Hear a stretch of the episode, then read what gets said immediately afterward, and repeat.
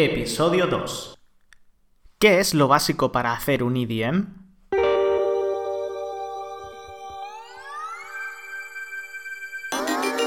Hola, hola. Esto es Dumplings de Content y UX. En este podcast aprenderás las mejores prácticas, consejos y estrategias relacionados con el copywriting, marketing de contenidos y experiencia de usuario. Yo soy Manu Borgon, Content Strategist. Dentro musicote.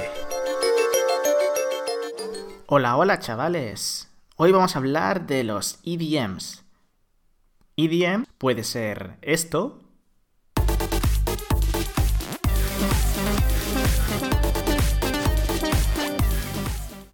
aunque también es el acrónimo de Electronic Direct Mail. Los EDMs es un tipo de marketing que permite a las empresas y a los negocios promocionar sus productos, potenciar la lealtad del usuario y sobre todo están dirigidos a incrementar ventas o el customer engagement mediante el envío de, lógicamente, emails. Estos emails pueden tener el objetivo de que el usuario se apunte a un webinar, que reciba una newsletter con las últimas informaciones, mandar ofertas debido a una promoción, son de varios tipos. Y ahora sí, vamos al turrón. ¿Cuáles son los básicos que necesitas para hacer un genial EDM y cuál es su mejor estructura? Lo que tienes que tener muy en cuenta es sobre todo esto. Nunca uses demasiadas imágenes. Porque si pones muchas imágenes, el tiempo de carga del email va a ser mucho mayor, con lo cual el usuario puede entrar y marcharse directamente. Tampoco recomiendo que incrustes todo el mail en una única imagen, porque esto puede perjudicarte y quizá el mail vaya a la carpeta de spam en vez de a la bandeja de entrada. En mi caso, y es lo que voy a explicar hoy, va a haber encabezado, un banner y quizá dos o tres imágenes si así lo requiere el mail. En las imágenes presta mucha atención a las medidas, al peso y a la proporción, para que no salga achatada luego, vaya. Procura que tampoco haya texto dentro de cada imagen sobre todo si tienes que traducirlo a diferentes idiomas, porque en una imagen ya sabes que no se puede traducir. Usa código HTML, no únicamente una herramienta de texto y luego hace un copy-paste. Y testea antes de mandarlo a toda tu red de contactos. No vaya a ser que hayas hecho un error, que tengas una errata o que incluso ni se abra. Y cuidado. Importantísimo. Haz que tu email sea responsive, que se vea bien tanto en PC como en móvil una cosa que siempre tienes que pensar es mobile first. Ya sabes que hoy en día estamos de un lado para otro y también solemos chequear los mails cuando estamos en el metro, andando o en cualquier sitio. Mucho más que sentados con el ordenador delante. Date cuenta también de los diferentes browsers y gestores de correo electrónico. Por eso también tiene que ser muy responsive, para que se adapte a ellos. Es horrible abrir un mail en el móvil y ver que está todo descuajeringado, que los textos no se pueden leer y las imágenes aparecen una encima de otra. Horrible. Y también es muy importante pensar el para qué estás mandando un mail, cuál es el objetivo de este EDM. ¿Puedes hacer otra cosa en vez de un EDM? ¿Es totalmente necesario? Pues eso, piénsalo bien. Vamos ahora a la estructura. Si te das cuenta, no estoy hablando nada de redacción, ni de copywriting, ni nada por el estilo, porque quiero que te centres únicamente en cómo hacer un EDM. De cosas de redacción y copywriting ya hablaremos en otros capítulos. Pues lo dicho, la estructura de tu mail. Lo que yo suelo hacer es tener un encabezado, un cuerpo, un CTA, llamada la acción, y por último una despedida con redes sociales y demás. El encabezado asegúrate de presentarte y que seas reconocible, que la gente sepa quién está mandando el mail. He recibido un montón de emails sin ningún símbolo, ni logo, ni nada representativo de la empresa, por lo que a saber qué quieren. Además, este encabezado puede incluir cosas como tu nombre, logo e incluso un mini menú en forma de tabs para mostrar otras funciones que tienes dentro de tu página web. Por ejemplo, los servicios, una mini presentación, eh, las cuentas a las que el usuario puede ir, etc. El cuerpo. El cuerpo tiene que tener un contenido de valor, piénsalo. Siempre que mandes algo, aporta valor a tu usuario. Aquí es ideal que esté personalizado, que incluya el nombre del usuario al que va el mail, que sea algo único para él y se piensa que realmente está dirigido porque te importa el lector. A veces he recibido mails en el cual el código no está bien hecho y aparece Hey, ¿qué tal? ¿Cómo estás? Hashtag nombre.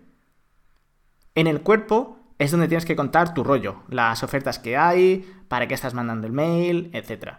Pero recuerda que siempre tiene que tener un contenido de valor. No hay nada peor que un IDM vacío, sin nada. ¿Para qué entonces lo haría el user? Piensa siempre en ellos.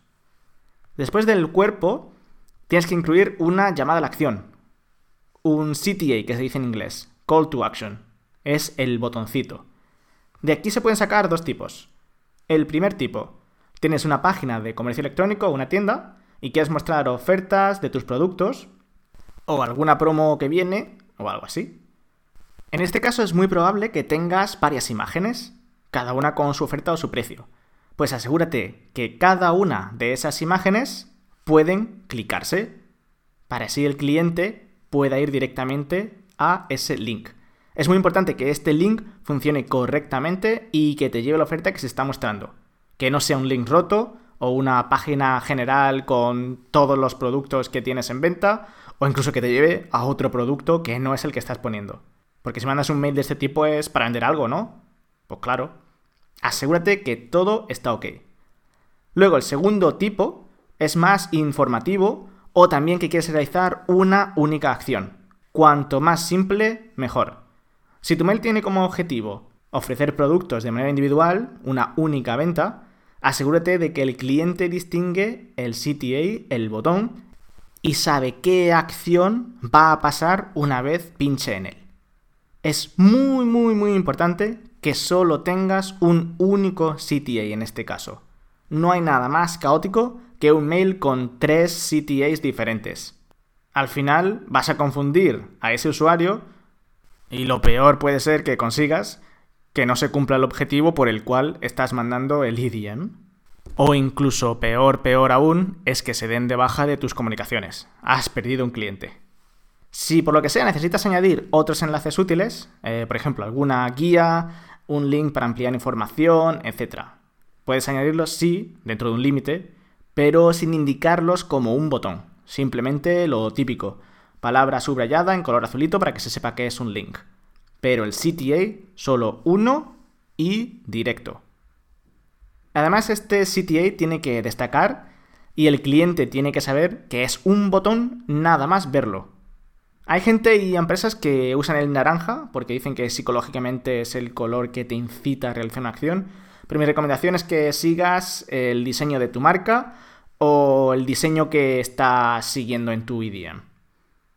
En mi experiencia, puedes poner dos CTAs, dos llamadas a la acción, pero que sean el mismo link, recuerda. Una que esté arriba en el banner, directamente y que lo pueda ver el usuario, y luego otra final del mail, para así ahorrarle a tu usuario que haga el scroll up y sobre todo que se pierda en el mail. Dáselo todo bien mascadito es la base de un gran UX. Tampoco metas este botón dentro de ninguna imagen. Tiene que ser un botón puro y duro. Por último, ya para tu mail, puedes añadir los enlaces a tus redes sociales.